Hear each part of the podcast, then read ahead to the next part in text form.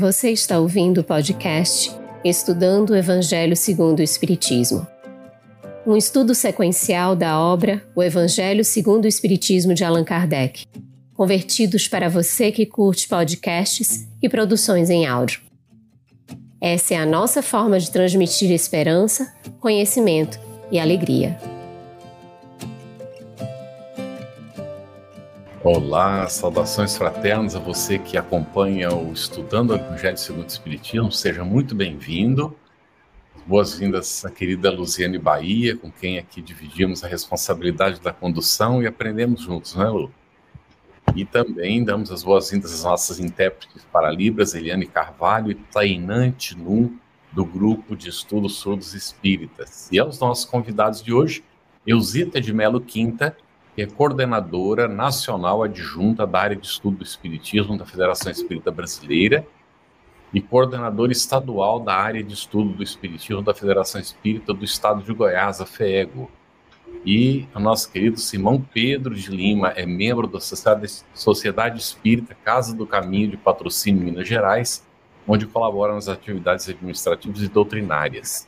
Nossos agradecimentos também aos parceiros de transmissão simultânea.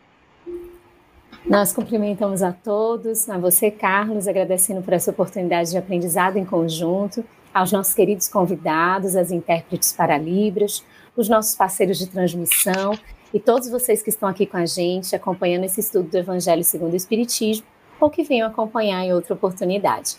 Hoje nós vamos finalizar o estudo do capítulo 20, intitulado Os Trabalhadores da Última Hora.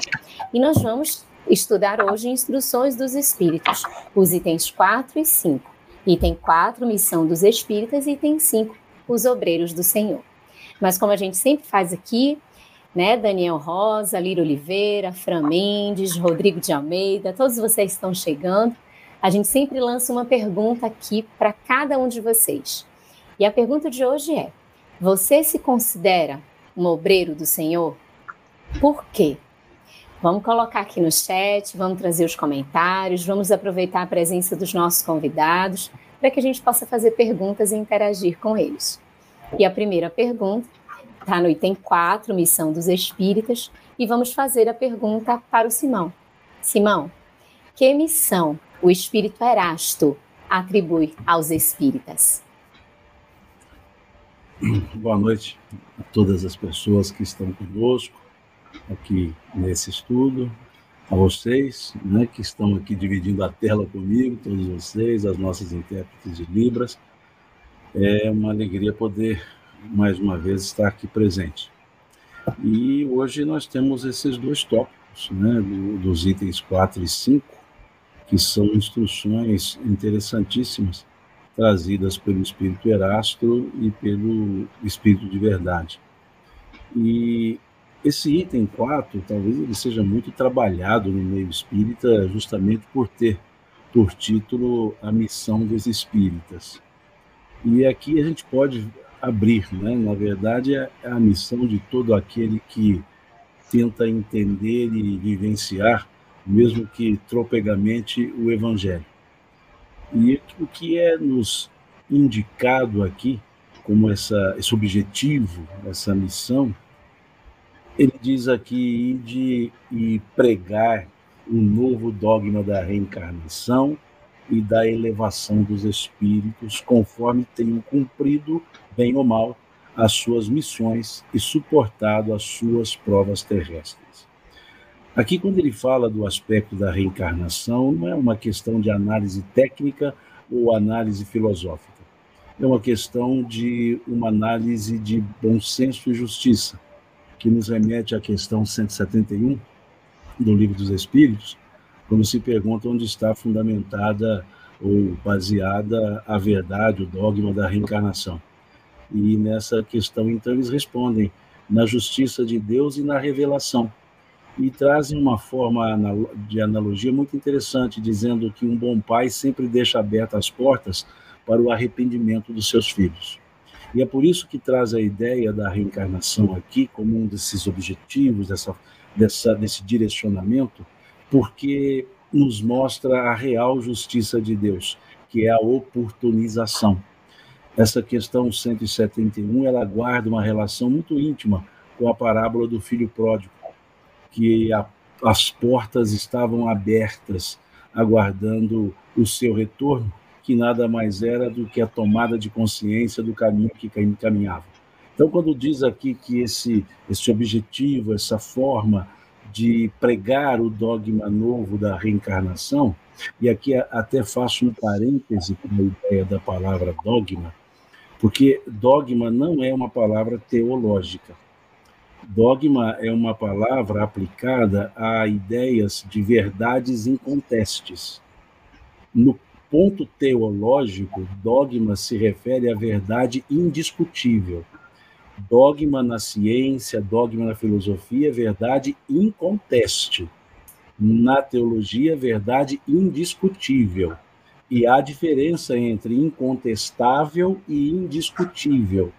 Na ciência, nada é indiscutível, tudo é discutível, mas há um momento em que não se contesta, porque é uma verdade estabelecida comprovadamente. Então, a palavra dogma, principalmente no francês, dogné, ela vem da ideia de incontestabilidade. Então, quando Kardec utiliza a palavra dogma na questão 171 e nesse item, e Erasto utiliza aqui no item 4, estão se referindo à ideia de incontestabilidade. E por que é incontestável? Porque é real. E não se contesta o que é real. Pode se discutir, tanto pode que se discute até hoje, mas não há como contestar porque ela é realidade. Então é a chamada verdade real na filosofia. Então é bom a gente sempre fazer essa, esse parêntese porque as pessoas sempre dizem, não há dogma no Espiritismo, mas tem duas questões lá que tem a palavra dogma, mas é preciso entender. E para a gente perceber isso, quando nós olhamos um dicionário chamado Dicionário Pequeno Dicionário Católico de João Maia, ele define dogma da seguinte forma: ele diz ponto fundamental de uma doutrina religiosa, verdade indiscutível dessa doutrina, passivo de heresia quem dela divergir. Então veja qual é a definição que se dá de dogma. O Espiritismo não tem isso. Né? Como disse bem Kardec, o Espiritismo não se impõe a quem quer que seja, quer ser aceito livremente por força das ideias e das convicções. Isso está lá no, no, no na, na, aos detratores, né? no livro, no compêndio de artigos chamado Obras Póstumas. Então aqui vem essa ideia de Erasto, essa missão, esse objetivo, e depois trabalhar com aquilo que nós já trabalhamos nesse mesmo capítulo, a questão do porvir a questão das esperanças e consolações, a questão da justiça é, bondosa de Deus e da bondade justa de Deus, que nós vemos lá no, no livro O Céu e o Inferno, em especial no artigo 6, artigos 5 e 6 do capítulo 7, lá do livro O Céu e o Inferno, que é justamente essa ideia. Então, ele está mostrando aqui que essa é a atribuição. E por que dos espíritas? por causa dessa, dessa fundamentação para a ideia reencarnatória, que não é invenção espírita, por causa dessa fundamentação para o porvir, para o, o day after, né, para o dia seguinte, para a consequência espiritual das ações materiais. Então é muito interessante essa forma que ele coloca para iniciar o raciocínio da missão dos espíritos. Excelente, Simão. E olha que interessante, o Simão não olha o chat às vezes, porque às não. vezes não, não, não, tem acesso ali pelo, pelo aparelho. E olha aqui o que acontece. O Carlos Campos fez a pergunta. Há alguns anos aprendíamos na iniciação ao Espiritismo que a doutrina não tinha dogmas. E atualmente afirma-se que o Espiritismo tem dogma. Qual o motivo da mudança dessa interpretação doutrinária? Não houve mudança de interpretação nenhuma. Simão acabou de explicar agora, não é? ficou bem claro aí para nós.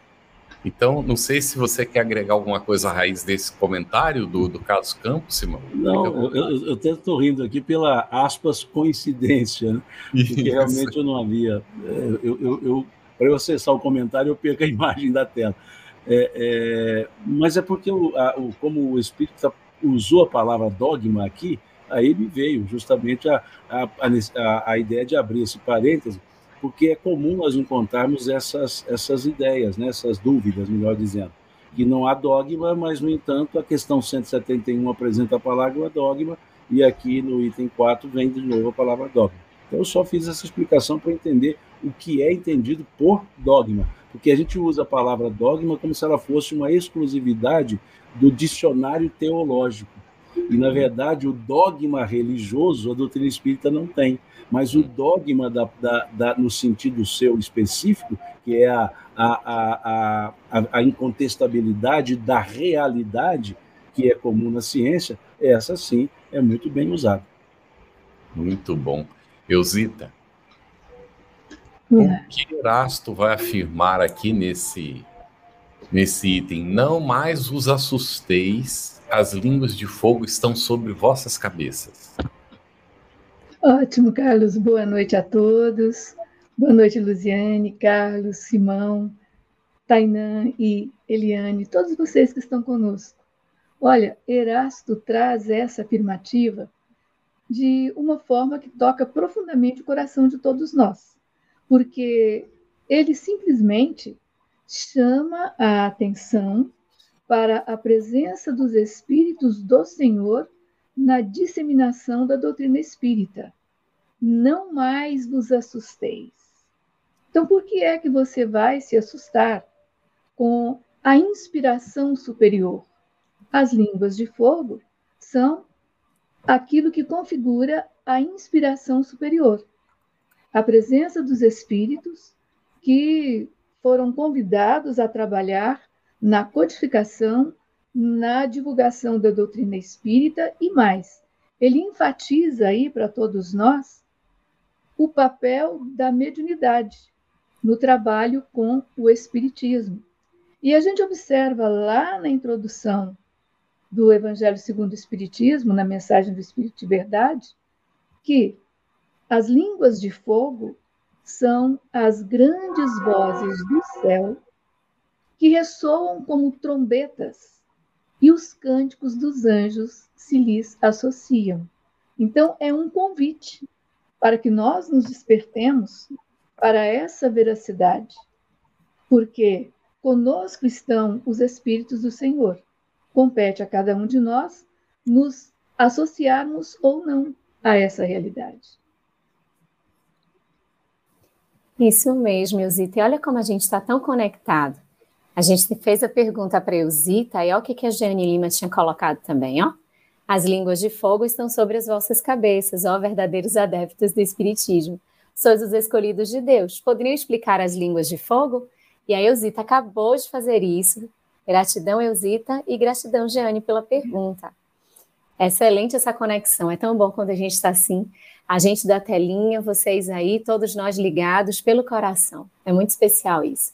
E respondendo já a pergunta, algumas pessoas trouxeram seus comentários. A Maria Adélia, ela colocou: Me considero obreiro do Senhor? Sim. Procuro vivenciar o Evangelho de Jesus com fraternidade, com caridade e, acima de tudo, com amor e a Vanessa Mariano, que respondeu: Sim, eu me considero obreira do Senhor, por meu esforço em minha transformação moral e em combater minhas mais inclinações. Abraços fraternos de Fortaleza, que nem a Jeane também, lá de Fortaleza. E a gente agradece a participação de vocês. Vão colocando aqui a resposta à nossa pergunta e também os comentários aqui, os questionamentos aos nossos aos nossos convidados. E aí tem um destaque, né? Da Jeane. Nossa, fiz essa pergunta antes do Carlos fazê-la variosita. Estamos todos sintonizados nesse estudo maravilhoso. Excelente, Jeane. E é assim mesmo que a gente vai caminhando nesta construção do estudo coletivo, quanto a gente aprende.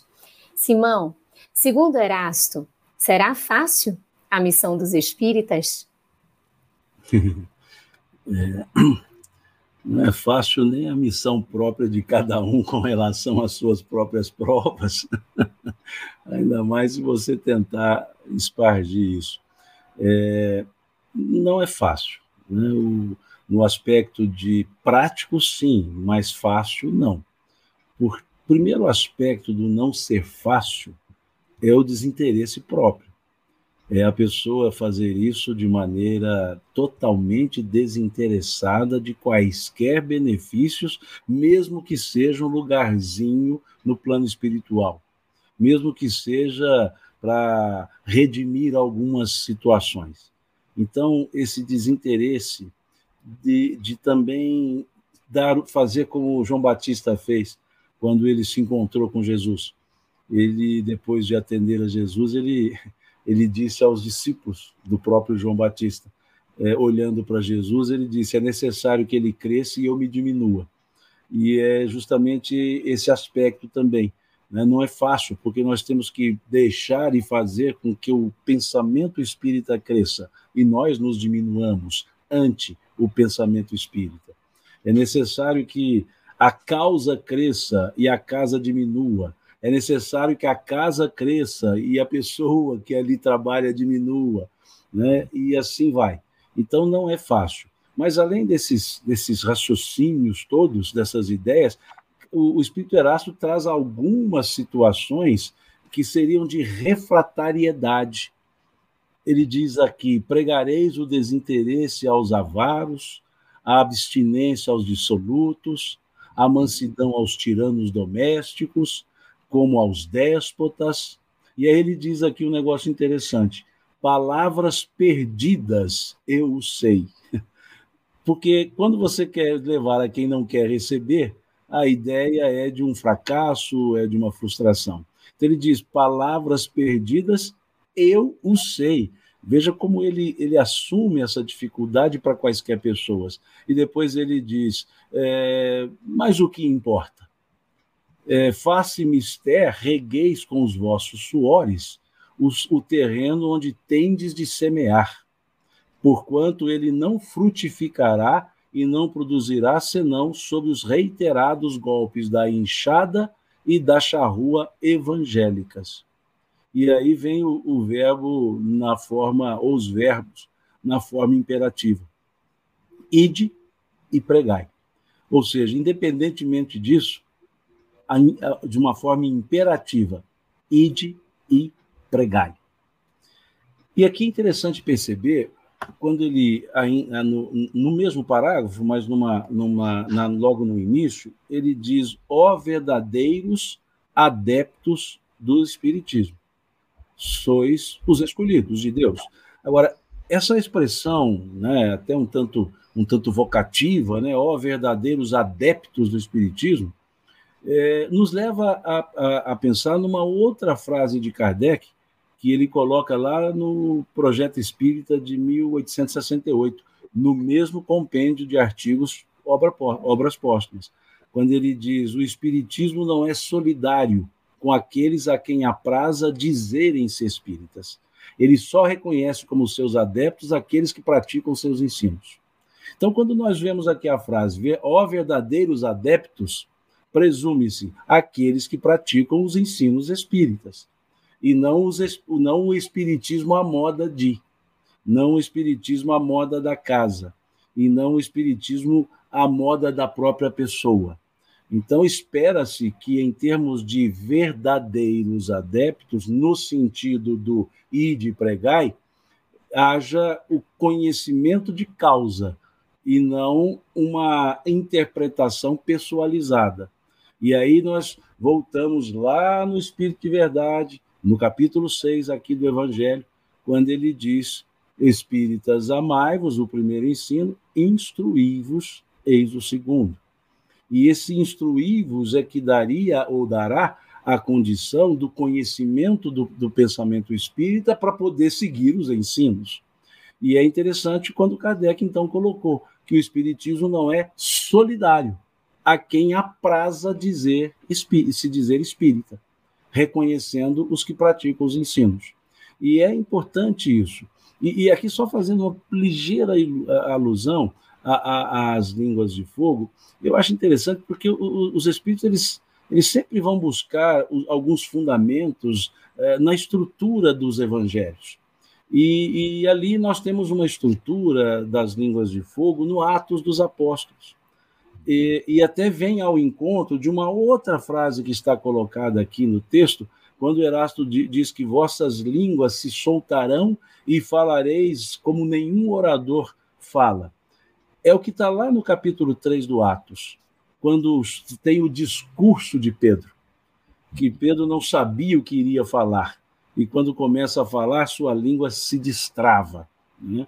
Ele tem toda uma eloquência que não era da sua característica. Ou seja, essa inspiração do alto, né, como muito bem, bem foi colocado pelo Eusita, essa inspiração do alto. Mas o que, o que eu queria chamar a atenção é essas, são essas amarrações que os espíritos fazem nas estruturas dos evangelhos, do, dos Atos dos Apóstolos, das cartas paulinas e até mesmo de, de textos sapiensais ou históricos do Velho Testamento, mostrando-nos que não há um apartamento, né, um, um, apartar dessa estrutura trazida pelo Cristo. É, e eu digo isso para que as pessoas que ainda estão frias numa ciência pura e simples, é, material, com viés espiritual, rechaçam quando se busca uma fundamentação para o argumento tão sólido como esse nos textos dos evangelhos. Então é importante isso, porque a nossa ciência espírita ela não pode ter viés espiritual, ela é espiritual e pode ter até um viés material, mas ela não pode ser tratada com, como material e viés espiritual. Né? É preciso que a gente perceba bem esse aspecto, porque aqui está se falando, pode até questionar, mas Simão, por que você está falando tanto dessas outras questões? Porque é missão dos espíritas. E nós temos que entender, então, que a missão dos espíritas é levar o pensamento espírita e não levar a própria pessoa, ou a casa, ou o jeito de ser, ou o jeito de interpretar. E isso precisa de fundamentação, precisa de estudo. E o estudo espírita não é academicista. O estudo espírita não é para formação acadêmica, o estudo espírita não é para uma, uma cultura vazia, cultura de currículo. O estudo espírita ele é acessível e fácil para quem, como dizia o Cristo, tem ouvidos que ouvir. Né? E é até interessante, mais uma vez, voltar ao Cristo, quando ele disse: Graças te dou, Pai, que escondeste tais ensinos dos doutos e revelaste-os aos simples e humildes. Então, o conhecimento espírita é justamente para quem traz, a, quem se propõe a abrir-se para uma simplicidade que não é simploriedade e para uma, uma humildade que não é submissão. E aí sim consegue se perceber, e aí sim caminha-se para essa ideia de missão dos espíritas. Excelente, Simão. Para nossa reflexão aí, não é? Vale até a pena assistir de novo para ouvir outra vez e meditar, não é? Sobre a colocação que Simão fez. A Neuzi Valim comenta: Boa noite, estou muito feliz por estar assistindo hoje ao vivo pela primeira vez. Gratidão por tantos ensinamentos. Nós é que agradecemos, Neuzi, a sua manifestação, a sua participação. Bem-vinda a você e todos que estão chegando hoje por primeira vez, sejam muito bem-vindos, não é? E aí nós temos um comentário do Jorge ele diz assim, sobre a, a pergunta que foi feita, não é? Eu estou cada vez mais em evolução espiritual e fazendo a minha reforma íntima. Muito bem. Estamos desafiados, não é? A Marlene Viegas diz que eu me considero um obreiro do Senhor, fazendo a caridade, sendo benevolente e seguir no arado sem olhar para trás. Muito bem. Seguindo a orientação e adiante. Vou ver mais uma, tem bastante resposta aqui do, da pergunta. A Marlene Alonso, considero-me obreira do Senhor, pois procuro pautar as minhas atitudes em consonância com as leis divinas, praticando o amor e. Aí ela ia continuar com alguma coisa a mais, não é? Mas está muito bom. Agradecemos muito aí pelas respostas, pelas manifestações de vocês. E Eusita, voltamos a Erasto, que afirma: sim, em todos os pontos do globo vão produzir-se as subversões morais e filosóficas. Aproxima-se a hora em que a luz divina se espargirá sobre os dois mundos. O que ele quis dizer com subversões morais? A luz divina está se espargindo por todo mundo? Olha só, As subversões morais são as iniquidades de toda ordem, como a negação do bem, o império do materialismo, das ilusões que corrompem, que enlanguecem o homem, mas, ao mesmo tempo, encoraja a tarefa dos que abraçarem a causa dos espíritos, como muito bem colocou Simão Pedro. Então, subversões morais, ide e levai a palavra divina, porque haverão aqueles que a desprezarão, haverão aqueles que irão receber essas palavras assim com, como hinos de, de gratidão, de, de louvores a Deus. Então é por isso que Erasto, esse que foi contemporâneo de Paulo, e segundo as informações, estava entre aqueles 70, 72 que Jesus mandou à frente dele pregar e mostrar o caminho, e ele continua nessa tarefa de motivar-nos para essa percepção. Porque o que é que ele coloca? E muita gente repete e às vezes não para para perceber. O qual significado, Simão? Arme-se a vossa falange de decisão e coragem. Mãos à obra, o arado está pronto, a terra espera, arai. Então, realmente, como o Simão muito bem colocou, é difícil o trabalho, mas acima de tudo, a tarefa ela é o quê? Desafiadora. A missão dos espíritas, ela é desafiadora e vem nos abrir os olhos para que nós possamos entender finalmente que esta causa justa, ela depende da nossa profunda conexão com o sagrado, com a espiritualidade. Por isso não existe espírita, espírita sem a conexão com os espíritos. Por isso, a ciência fria não tem lugar em uma organização que pode ser conhecida como ciência, filosofia e religião, trazendo para nós o quê? Uma nova percepção da verdade. Qual verdade? Aquela verdade, como diz Mahatma Gandhi, que é dura como diamante e delicada como a flor do pessegueiro. Então há que ter consciência, há que ter amor, para que essa instrução que nós buscamos realmente faça a diferença em nossas vidas. E essa luz, ela está nos dois mundos? Sim, porque as claridades espirituais, com a revelação espírita, estão para encarnados e desencarnados na mesma proporção. Então, continuamos do lado de cá e do lado de lá, atentos para a percepção da necessidade de ter ouvidos de ouvir as revelações, os ensinamentos, ter olhos de ver essa percepção espiritual. E muitas vezes fazemos ouvidos moucos, nos fazemos cegos e queremos dar continuidade simplesmente à nossa vaidade pessoal. Então, na causa espírita, não tem espaço para o meu caso pessoal.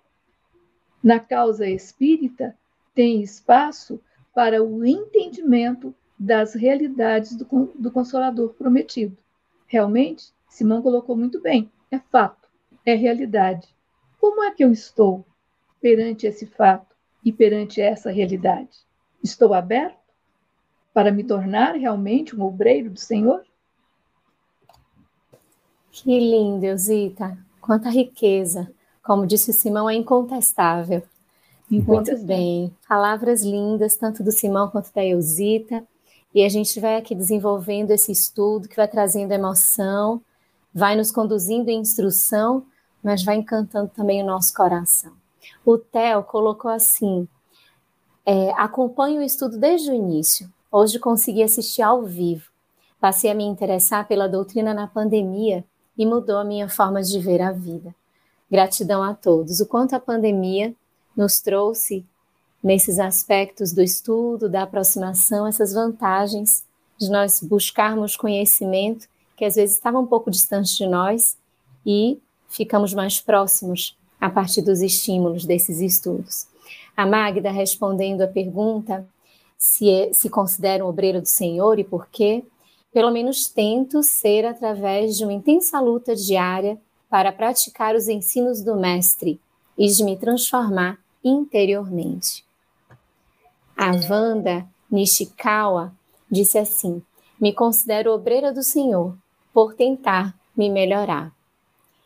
E finalizando só por agora, depois o Carlos traz mais, traz mais participações. A Marlene Viegas disse: Eu me considero um trabalhador da última hora, sendo benevolente, caridosa, pegar o arado sem olhar para trás e seguir, que eu acredito seja em frente. Obrigada a todos vocês que colocaram aqui suas mensagens. Vamos colocando, vamos trazendo questionamentos, vamos participando. E aí a gente traz para o Simão uma última pergunta em relação a esse item 4, que é Instruções dos Espíritos, do Erasto, mensagem intitulada Missão dos Espíritas. E o Kardec pergunta, a gente traz aqui, se entre os chamados para o Espiritismo muitos se transviaram, quais os sinais pelos quais reconheceremos os que se acham no bom caminho? E como é que o Erasto responde, Simão, por favor? É uma resposta dada por ele muito muito poética e ao mesmo tempo muito contundente é, que é a característica dos, dos espíritos bons, né? Eles são educadamente exigentes, né? Então isso é muito interessante. É, até antes de ler essa resposta dele, que eu peço licença para ler mesmo a resposta, para não perder nenhuma palavra dele, porque senão vai passar a ser a minha palavra, eu quero que seja dele, então eu vou ler a resposta dele.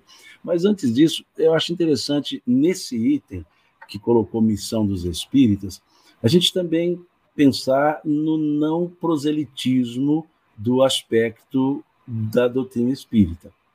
Uhum. Né? Porque muitas vezes, quando se lê essa lição, dá-se a entender que é para levar a doutrina espírita para todos os lados, para todas as pessoas, preocupando-se com o aspecto é, proselitista. E, é, e não é isso. Não é esse o pensamento espírita eu, eu, volto a uma frase de Kardec que eu disse no início, quando ele, ele diz que o Espiritismo não se impõe a quem quer que seja, ele quer ser aceito livremente por força das ideias e das convicções. Então, a doutrina espírita não tem por fundamento a ideia prosélita. E o fato de nos entusiasmarmos com o pensamento espírita não significa que todas as pessoas se entusiasmarão com o pensamento. E, e é muito comum nesse início, que, é, que eu falo que nós temos três fases, né? nós com relação ao Espiritismo, não o Espiritismo em relação a nós, que é a fase que nós entramos para a doutrina espírita, e aí a fase do total entusiasmo, a fase em que a doutrina espírita entra em nós, que é o período das altas reflexões, e a fase que a doutrina espírita sai por nós, e não de nós. Sai por nós, que é quando então se pratica efetivamente o ensino. Então, nessa primeira fase é, do entusiasmo, se a gente lê essa, essa frase, essa, esse texto de Erasto, dá a intenção que temos que sair aí pelo mundo é, pregando o Espiritismo e abrindo a cabeça alheia, colocando ali na cabeça alheia é, para quaisquer pessoas. E aí há uma fala é, salvo engano, do Espírito São Luís, salvo engano, que está no, no capítulo 3 do Livro dos Médiuns, é, quando Kardec trata dos sistemas, e vai trabalhar da incredulidade por sistema. E ele faz uma pergunta ao Espírito, não sei dizer se é São Luís, mas ele faz uma pergunta ao Espírito: é lícito tentar convencer um incrédulo obstinado? Ou seja, eu vou divulgar isso e tem um incrédulo, é lícito eu tentar convencê-lo? Ele pergunta isso, é lícito tentar convencer um incrédulo obstinado? E aí o Espírito responde a Kardec: é, depende da natureza da incredulidade. Aquele que não está convencido pelos fatos e pela razão, a incredulidade é uma prova pela qual ele deverá passar. Buscai antes as almas de bom ânimo que são em, em número muito, é muito maior do que imaginais. Em outras palavras, se fosse um espírito mineiro, ele diria: não, não adianta bater em ferro frio. Né? É, é, é, é, é então é preciso nós entendermos que tudo tem um momento certo. E aí não se pode fazer essa forma prosélita. Então não se leva para quem não quer receber. E até busco uma analogia numa fala de Jesus, é, numa passagem de Jesus, o capítulo 15 do Evangelho de Mateus, a mulher cananeia. Veja o que acontece. Jesus passava com seus discípulos e uma mulher cananeia. O que, por que, que coloca mulher cananeia? Para fazer alusão aos povos gentílicos. Era uma mulher, então, gentílica, os cananeus, que eram chamados pelos judeus de povos menores. Cananeus, fenícios, eles chamavam-os de povos menores. E eram, então, gentílicos, os povos. E aí ele, e essa mulher começa a gritar: Senhor, filho de Davi, tenha compaixão de mim, que minha filha jaz doente em casa. E ela grita tão alto que um dos discípulos diz para Jesus: Senhor, essa mulher nos incomoda, vamos dispensá-la. E Jesus diz assim a ela, a, a eles: Deixai que eu mesmo a dispensarei. E ele se vira para ela e fala: Mulher, eu não vim senão para as ovelhas desgarradas da casa de Israel. Não convém, não convém dar aos cachorrinhos as comidas das, dos, das mesas dos senhores. Em outras palavras, ele disse: mulher, eu vim para essas pessoas que conhecem o ensino que eu estou trazendo, que conhecem essa realidade das leis divinas e não as praticam. São as ovelhas desgarradas da casa de Israel. Por quê? Porque elas têm capacidade para entender, porque já conhecem muito. Eu, então elas estão mais aptas a entender e elas não podem se desgarrar. Então, por isso eu trouxe a elas. Foi isso que ele disse. E quando ele diz não convém dar aos cachorrinhos a comida dos senhores, quer dizer, olha, não adianta eu passar para você esse ensino, porque você ainda não tem a base para entender o que eu quero dizer. Porque eu estou falando sobre a lei que eles comungam, para eles entenderem melhor a lei. Você sequer conhece a própria lei deles. Então, para você não há necessidade de eu falar isso. Essa mulher deu uma aula. Ela disse: Senhor, até mesmo os cachorrinhos comem as migalhas que caem das mesas dos senhores. Ela disse para ele: Senhor, eu não quero tudo que o Senhor trouxe para eles. Eu me contento com o que eles estão desprezando. Eu me contento com o que eles estão perdendo. Eu me contento com o ensino que eles não querem receber. Isso é que ela disse a ela, a ele. E ele responde para ela: mulher, grande é a tua fé vai que tua filha está curada. Que fé ela mostrou? Ela mostrou um conhecimento, um raciocínio lógico, dizendo, Senhor, eu sei que eles conhecem a lei, essa lei de Deus, que eu não, não conheço ainda, mas eu sei que o que o Senhor está trazendo é muito melhor e é muito maior. E eles estão desprezando, me dá essa parte. Por isso é que a gente entende quando Jesus fala para não ir nas aldeias dos gentios e nem nas terras de samaritanos, que está lá no capítulo 10 de Mateus, quando ele manda os 70 né? não os doze discípulos, ele manda os discípulos, os setenta. E de dois a dois, levai o evangelho, pregai a todas as ações, não entreis na aldeia de gentios, ou seja, não adianta você ir para onde não há ainda absorção. Vai para onde tem as pessoas que podem absorver e não estão absorvendo. E por que, que eu falo isso? Porque essa é a ideia espírita. Não é ela não é não está para todos buscando esse conhecimento. Quando se quer buscar, é, é, o Carlos leu aí uma das da, do comentário que a pessoa disse que é, desde o início estava acompanhando e que a pandemia aproximou do espiritismo, etc. Veja, não foi a pandemia que o, que o, o, o aproximou, foi ele que se aproximou. Ele ouviu e estava no momento em que aquelas ideias ressonaram, encontraram ressonância no seu pensamento. Pode ser que dois, três, quatro, cinco, seis anos antes, se ouvisse, não encontraria ressonância. E ali encontrou ressonância. Então é importante isso antes de ir para a resposta de Erasto, Erasto para a gente perceber que essa missão dos espíritas não é gastar o verbo, não é jogar para qualquer lugar, é direcionar, conversar, ser orientado para orientar, porque ninguém dá o que não tem, então, esse é o aspecto. E aí, voltando agora assim à resposta de Erasto, ele diz assim como se vai reconhecer esse, esse, esses que não se, se transviaram é, no caminho. Ele diz: reconhecê-los-ei pelos princípios da verdadeira caridade, que eles ensinarão e praticarão. Reconhecê-los-eis pelo número de aflitos a que levem consolo. Reconhecê-los-eis pelo seu amor ao próximo, pela sua abnegação, pelo seu desinteresse pessoal. Reconhecê-los-eis, finalmente, pelo triunfo de seus princípios, porque Deus quer o triunfo da sua lei. Os que seguem sua lei, esses são os escolhidos, e ele lhes dará a vitória, mas ele destruirá aqueles que falseiam o espírito dessa lei e fazem dela degrau da guarda dos médios. Então veja que resposta poética, elucidativa e contundente. E é isso que se tem que perguntar. Qual o que e o, é, quão útil eu, pessoa, estou sendo para outras pessoas? O quão útil é a minha vida aqui na Terra? O quanto eu posso ser útil, quanto eu estou disponível para as pessoas, para as situações, para os casos. É isso que, que, que, numa forma muito mais bonita, mais bem trabalhada, Erasto foi nos falar. E aí nós podemos nos perguntar para nós, não é, não é perguntar para os outros.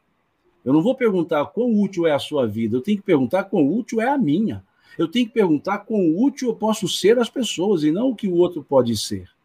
E é essa, essa forma importante de Erasto. E quando no final ele diz, né, é, é, os, e destruirá os que falseiam, se nós formos olhar lá no, em Mateus o chamado Sermão dos Ais, né, em que Jesus fala uma sequência de ais, né, ai de vós, escribas, fariseus, que ensinam vossas vãs doutrinas e, e com isso fecham as portas dos céus, e nem vós nele entrareis e não deixarão que outros e não deixareis que outros entrem, né? Então, é isso, é os ais que eles estão falando ali é justamente para hipocrisia.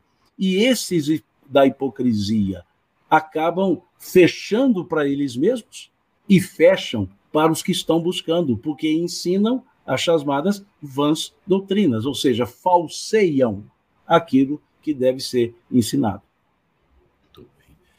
Gente, estava aqui pensando né, que seria interessante a gente vai tratar dos obreiros do Senhor, é o, é o tema seguinte, da gente entender o significado do que é ser obreiro do Senhor. E o Simão aqui, ao examinar essa resposta né, que é dada por Erasto aqui, Acho que a gente viu aqui um resumo né, do que é ser o verdadeiro obreiro do Senhor. Aí vale a pena né, para nossa meditação. Excelente. A Rosa Maria Benedetti colocou, deixa eu ver se eu consigo destacar. Boa noite, eu posso dizer que tenho me esforçado para ser um obreiro do Senhor.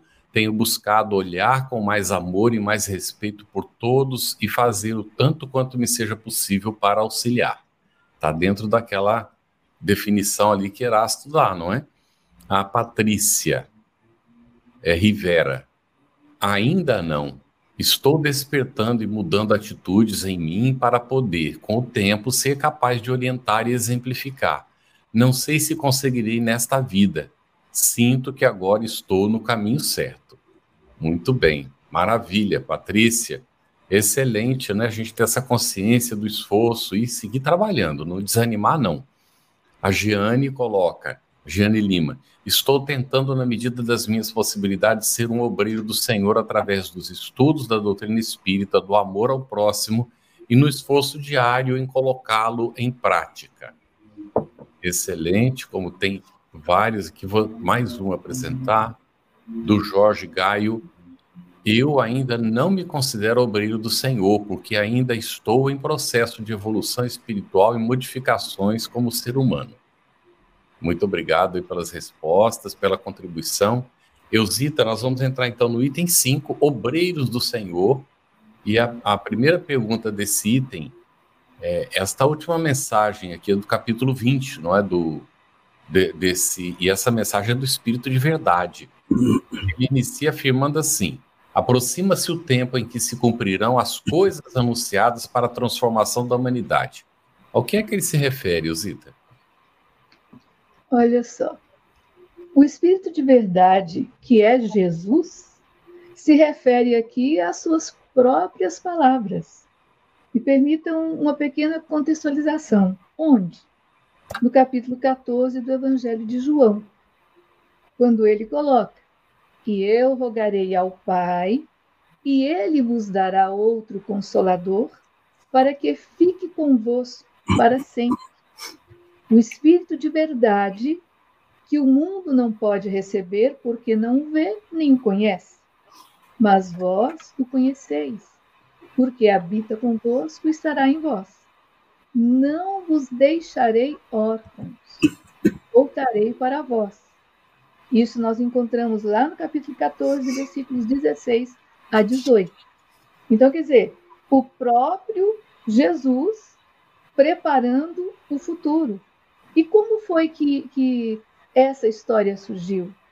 A gente verifica que nos momentos finais da última ceia, denominada a despedida, Jesus transmite aos discípulos orientações consideradas essenciais a edificação do cristianismo e do comportamento dos cristãos. Então aí ele traz para nós o quê? A possibilidade do advento do Paráclito, ou o Espírito de verdade, também conhecido como o Consolador prometido.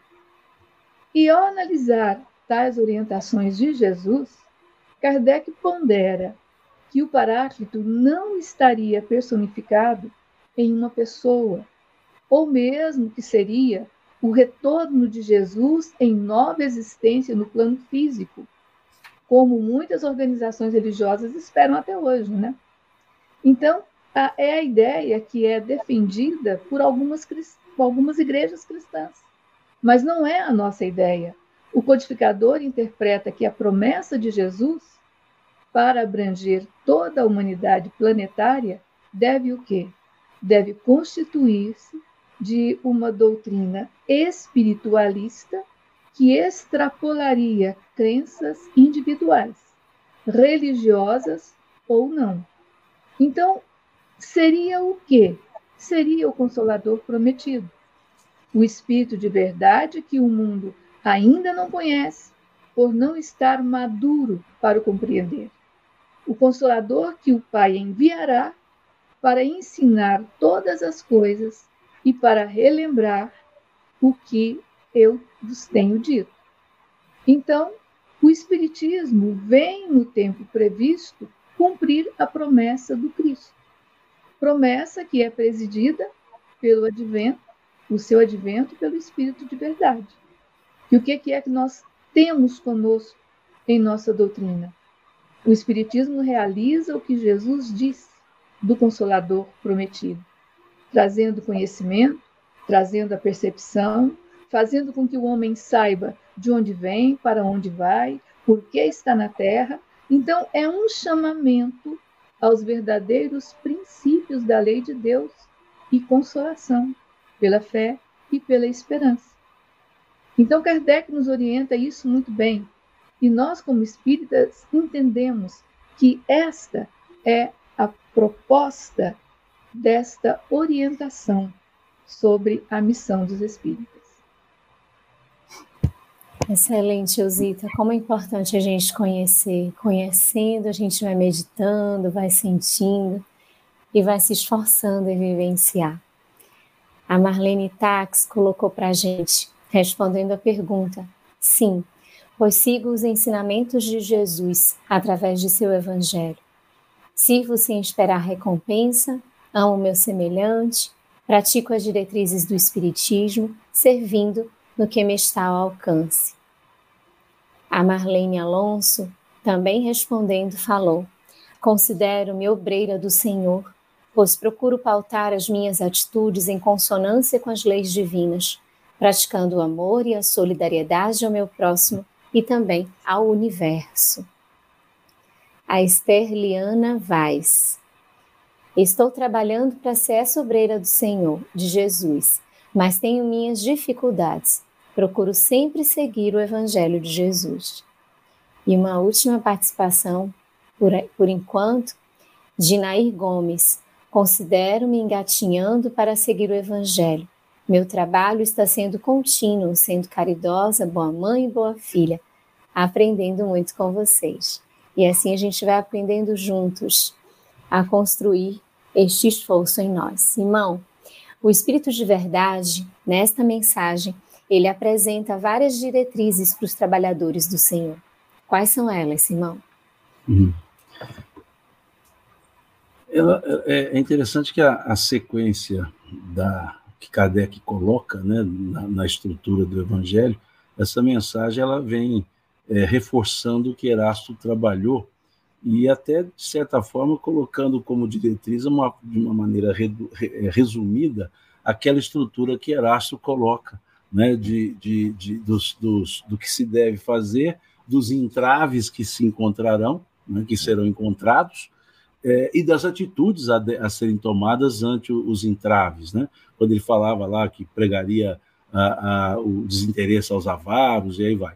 E aqui, é, nessa mensagem do Espírito de Verdade, ele já vai trabalhar uma ideia de, quando ele diz, vinde a mim, né, vós que sois bons, ou seja, fazendo uma analogia ao que Jesus dizia, vinde a mim, vós que, que estáis cansados, então ele diz aqui, é, vós que soubestes impor silêncio aos vossos ciúmes e às vossas discórdias. Quer dizer, qual diretriz? Harmonia, qual diretriz? Saber conviver, né? convivência e afetividade, né? vamos dizer assim, né? nesse, nesse aspecto. Depois ele diz assim, a fim de que daí não viesse dando para a obra. Então, para o bem da obra, a harmonia, o saber relacionar-se com, as com os outros é fundamental. Depois ele faz ali aquela ligeira correção, né, dizendo, mas ai daqueles que, por efeito das suas dissensões, houverem retardada a obra da colheita. Então, a principal diretriz aqui é justamente é, entender que a obra deve ser desenvolvida e quem desenvolve são as pessoas que estão a, é, a cargo delas está essa tarefa. E para que isso aconteça, é preciso, então, impor silêncio aos ciúmes e às nossas discórdias, deixar essa questão personalista de fora, entender que discordância leva a dissensões. Então, é, ajustar essa harmonia é a principal diretriz, é o principal foco, né? baseado em que, ou, ou, ou fundamentar-se em que no ensino, é agir como, né? com a, a coragem né, e, e a determinação que Horácio colocou. E para que isso aconteça, saber trabalhar com o grupo, ter harmonia no grupo, abrir mão dos meus conceitos para que os conceitos efetivos aconteçam, saber ouvir a outra pessoa, ou seja, essa é a principal diretriz, a harmonia daqueles que vão trabalhar. Porque ele diz um pouco antes o seguinte: Ditosos os que hajam dito a seus irmãos: trabalhemos juntos e unamos os nossos esforços. Depois ele diz: a fim de que o Senhor, ao chegar, encontre acabada a obra. Porquanto o Senhor lhes dirá: Vinde a mim, vós que sois bons servidores, que soubessem por silêncio aos vossos ciúmes e tal. Então, essa é a característica, é a diretriz. Porque não se tem muitas diretrizes, sempre se tem uma ou duas para poder seguir né? e é, é, o que precisa. E depois à frente, que não é o, o tópico, o foco da pergunta, vem as, os aspectos consequenciais de não seguir a diretriz, né? que é o que ele trabalha. Muito bom. Que é a pergunta que a gente vai fazer em seguida para Eusita. Só aqui colocando a Fran Mendes. Estou caminhando com muita vontade de colocar os ensinos de Jesus Cristo para evoluir sempre. É, aplicar, não é? E a Dedanina Fontes, sobre o do Senhor quando socorro um pet ou alguém. Agora acredito está mais do que nunca a caminho, estar mais do que nunca a caminho de realmente ser um obreiro do Senhor. Muito bem, vamos seguindo. Tem aqui já uma, uma, uma pergunta, uma colocação, Eusita. Antes da pergunta, a Neuzi Valim colocou o seguinte: meu filho é ateu.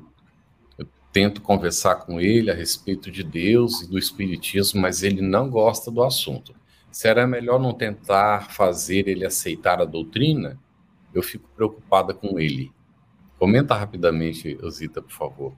Olha, o Simão comentou isso lindamente, não é? Uhum. Nós não temos que fazer proselitismo em lugar nenhum, muito menos em casa. E a questão da pessoa ser ateu de repente, analisa o comportamento dela, o modo próprio dela ser. De repente, ela vivencia Deus sem falar em Deus.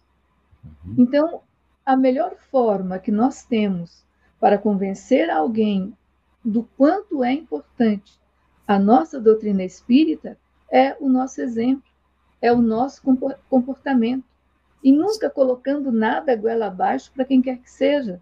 Então, as pessoas merecem ser respeitadas. Quem passa pela prova do ateísmo, de repente, vem com sequelas de longe.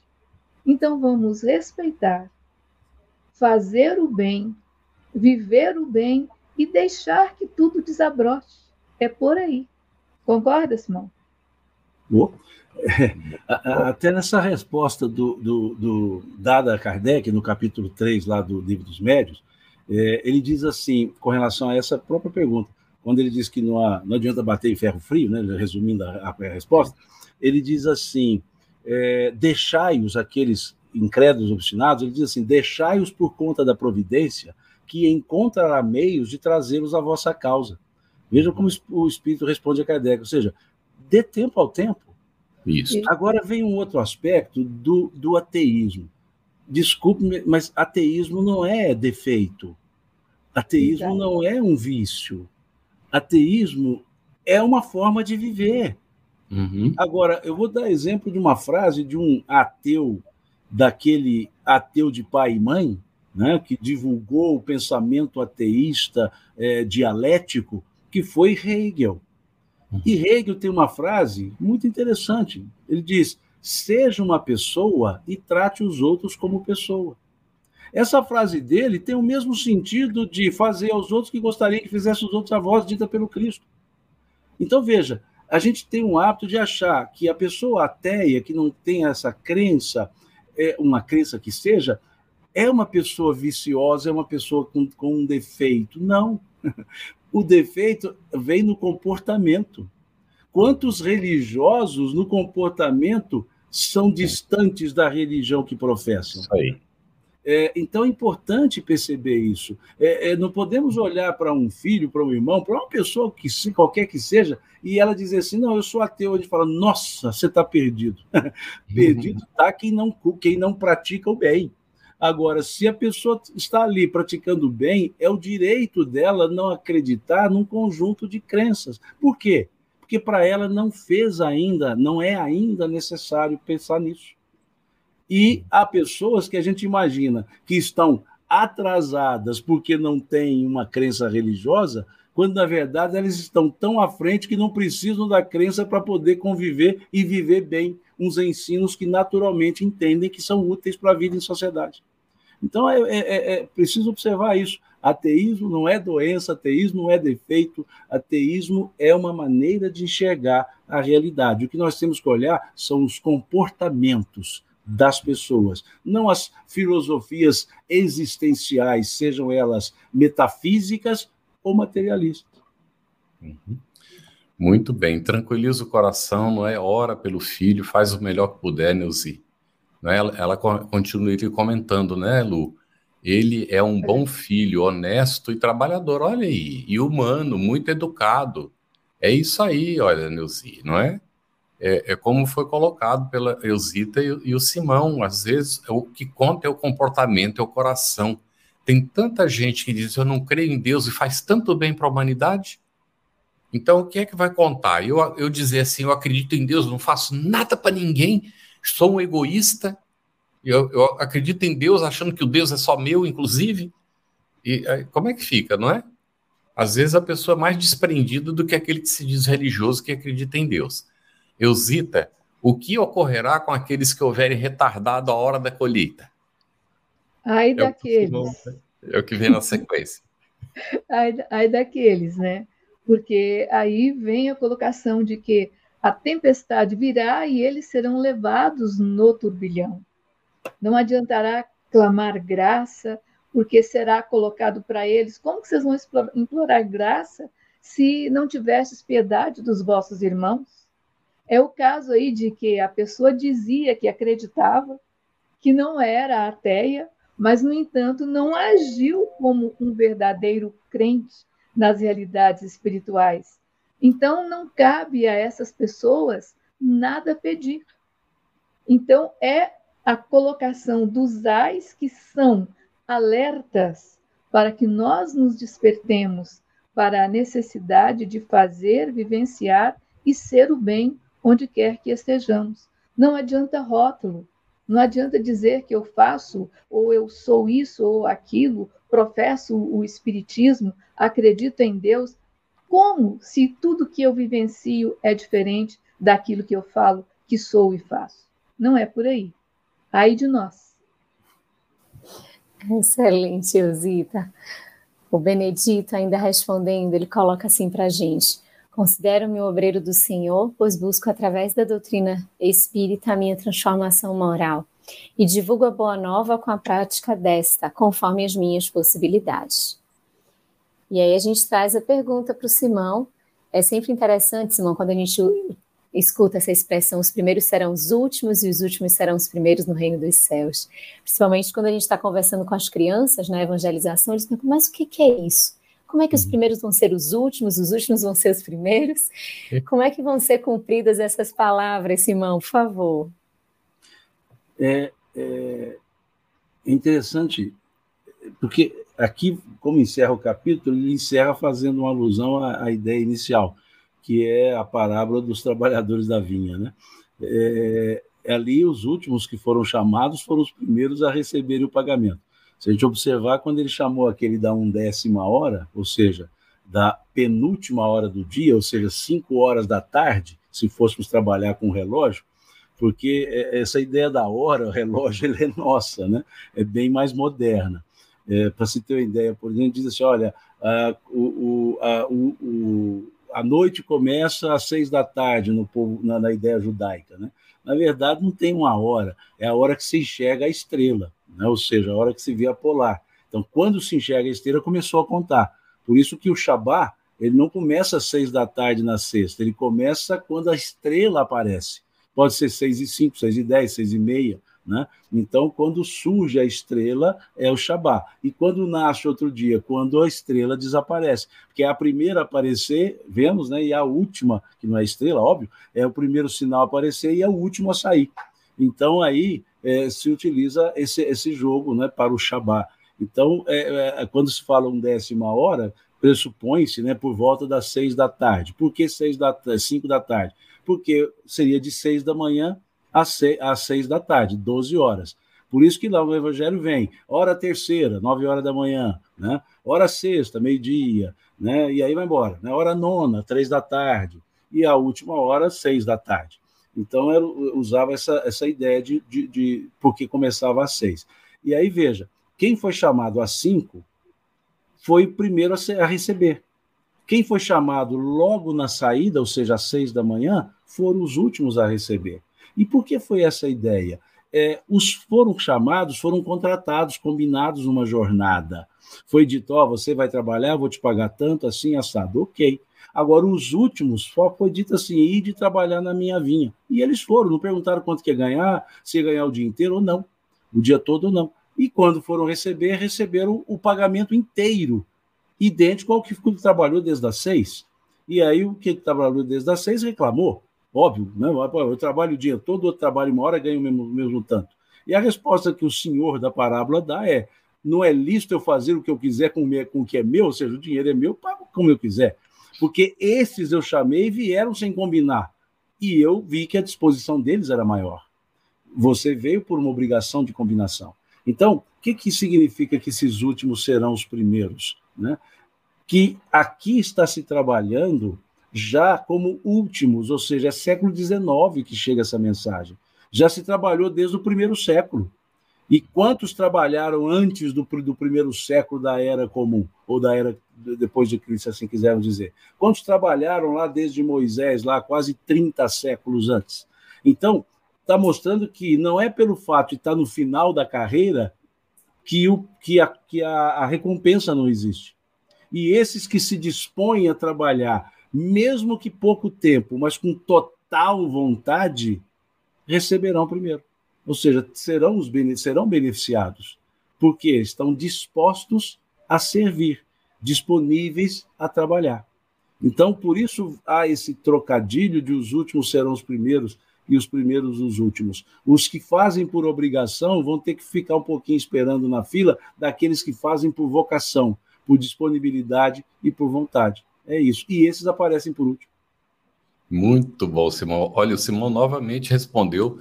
Aí, olha, Ricardo de Paula fez a pergunta logo lá no começo. Olha a resposta aí. Qual o sentido das horas terceira, sexta, nona e undécima do dia no é, percurso do Pai em busca de trabalhadores para sua vinha, à luz da doutrina espírita. O Simão acabou de explicar excelentemente.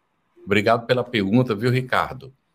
É, bom, aqui, é, eu estou falando Ricardo, mas eu já, já tirei o nome aqui, desculpa. O Ricardo de Paula fez um, uma colocação. Agora nós vamos ter que nos virar aqui um pouquinho nos, nos 30, né?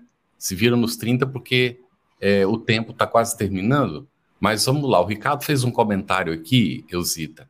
Em que medida sermos obreiros do Senhor leva a refletir que, embora haja muitas pessoas à procura de empregos para sustentos materiais necessários à vida, ainda há poucas em busca de trabalhos para ganhos espirituais também imprescindíveis à existência?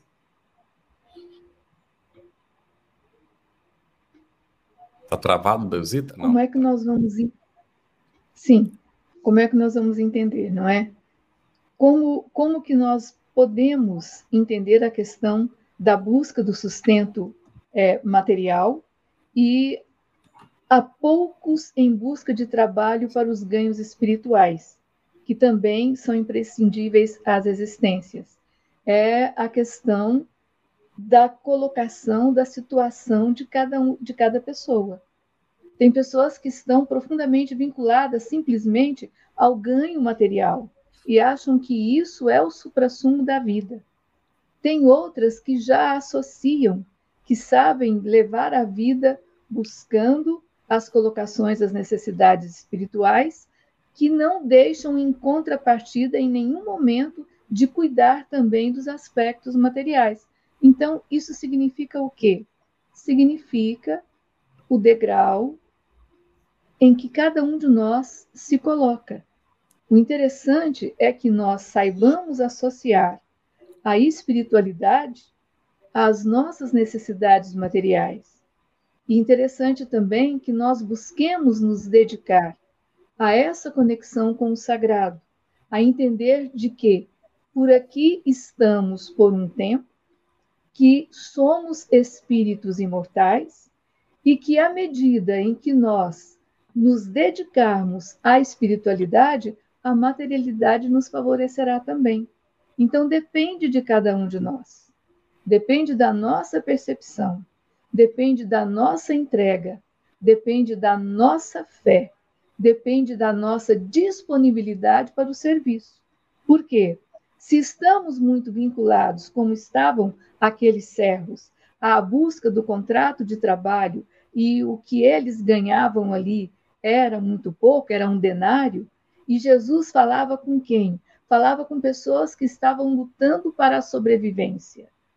E aí, de repente, outros que chegam já prontos para entender a necessidade do trabalho material, mas em busca da plenitude espiritual, esses são atendidos primeiro e recebem o mesmo tanto. Trabalharam por poucas horas, com vocação com dedicação, com amor, fizeram o seu papel, diferentemente daqueles que trabalharam 12 horas pensando somente no bem material, a tal ponto que teve um deles que jogou a moeda no chão, não quis receber. E o Senhor agiu como? Com a mesma generosidade, pediu a ele que se retirasse. Então, quer dizer, se nós estamos plenos da materialidade, nós teremos dificuldade de entender a veracidade da realidade espiritual. Mas quando nós já transpomos essa nossa dificuldade, nós seremos aquinhoados pelas bênçãos, pelas graças de já estarmos nos realizando espiritualmente. Perfeito, Elzita. Complementa, Simão. Nada complementar, pelo contrário. Perfeito. A gente concorda muito com a Patrícia. O estudo é tão bom que o tempo passa tão rápido. E é isso mesmo. Ó, Simão, tem, a gente tem uma última pergunta aqui, do Theo Palmeira. Poderiam aprofundar o que seria culto ao bezerro de ouro?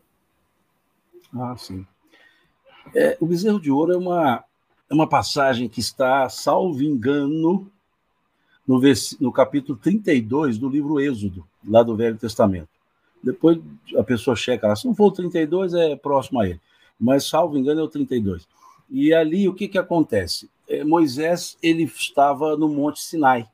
Ele havia subido ao Sinai para receber os ensinamentos, ou os mandamentos, melhor dizendo, é, de Yahvé. E enquanto ele estava no Sinai, não é uma subidinha que vai lá e volta, ele ficou dias no Sinai, ficou dias que passou a mês no Sinai. Então as pessoas acharam que Moisés havia morrido no, no morro, no monte, que ele não voltaria. E aí disseram a Arão, que era é, é um, um, grande escultor, fizeram, disseram a ele que eles precisavam ter algo visível para adorar, um Deus para adorar. E aí pressionaram de tal forma a Arão que é, ele fabricou um bezerro juntando todas as pessoas doaram todos os metais de ouro que, que tinham e ali ele construiu um bezerro e esse bezerro passou a ser adorado pelas pessoas. Por que, que eles pediram para fazer o bezerro? Eram pessoas que haviam saído do Egito, nascido no Egito, viveram, foram criados dentro da cultura do Egito e eles tinham a referência visual ou seja, havia uma, uma, uma animalização e até antropomorfização dos deuses. Uns tinham forma humana, outros tinham forma de animal, por exemplo, Anubis era meio humano, meio animal, então eles tinham uma lógica visual. E como Moisés não estava presente e ele era a lógica visual de Yahvé, eles então pediram: faça o bezerro de ouro. E quando Moisés estava recebendo as tábuas da lei lá no Sinai, Yahvé disse a ele que lá eles estavam fazendo um bezerro e que era para Moisés ir lá e admoestá-los, porque eles não podiam é, fazer essas esculturas e adorá-las, porque um só era o Senhor. E aí a gente entende o primeiro mandamento. E então, nesse caso, é, então é Êxodo 32, a pessoa confirmou. É, então, é, nesse caso, Moisés desce. E quando ele desce do monte e vê aquilo, ele quebra as tábuas. As tábuas, ele fala tal, na verdade, as pedras. Quebram aquelas pedras da lei, que estavam ali, a lei, é, derruba o bezerro, quebra toda a estrutura, e aí cria um problema. Aí na, na, já é a linguagem do Velho Testamento. Deus fica irado e ele não mais perdoa as pessoas pela idolatria que elas criaram. E por que a ideia do bezerro? O bezerro é um símbolo de força, que lembra o touro, né? Havia é, que é a estrutura para os cananeus é, de, do deus Baal. E tanto que o touro era chamado Tal El, quer dizer, El quer dizer senhor, o senhor touro, o senhor da força. E aí fizeram então um bezerro que era a ideia para cultuar o, aquele que simbolizaria a força aquele simbolizaria a, a resistência, porque é o que eles queriam, que eles precisavam para continuar a peregrinação. E, e feito assim, então, esse, esse bezerro de ouro acabou gerando, gerando, geraria o aspecto da idolatria. E isso foi o primeiro, a primeira insatisfação né, causada a, a Yahvé depois da saída. Ou seja, vocês são idólatras e eu sou o Senhor teu Deus, que te tirou do Egito, da casa de servidão, não terás diante de mim nenhum outro Deus, nem a ele prestarás culto, não farás imagem de nada que esteja na terra, sobre a terra ou sobre as águas, porque eu sou um Deus zeloso ou ciumento, dependendo das traduções, que puno a iniquidade dos pais nos filhos da terceira e quarta gerações. A gente entende porque esse é o primeiro mandamento, porque aí Moisés volta ao Sinai e recebe a, cisgo, a segunda tábua da lei. E aí já vem dizendo justamente o que havia acontecido. Você ouviu uma produção da Federação Espírita Brasileira. Para saber mais, siga o FebTV Brasil no YouTube, Instagram e Facebook. E o arroba FebEditora no Instagram. Ative o sininho para receber as notificações e ficar por dentro da nossa programação. Até o próximo estudo.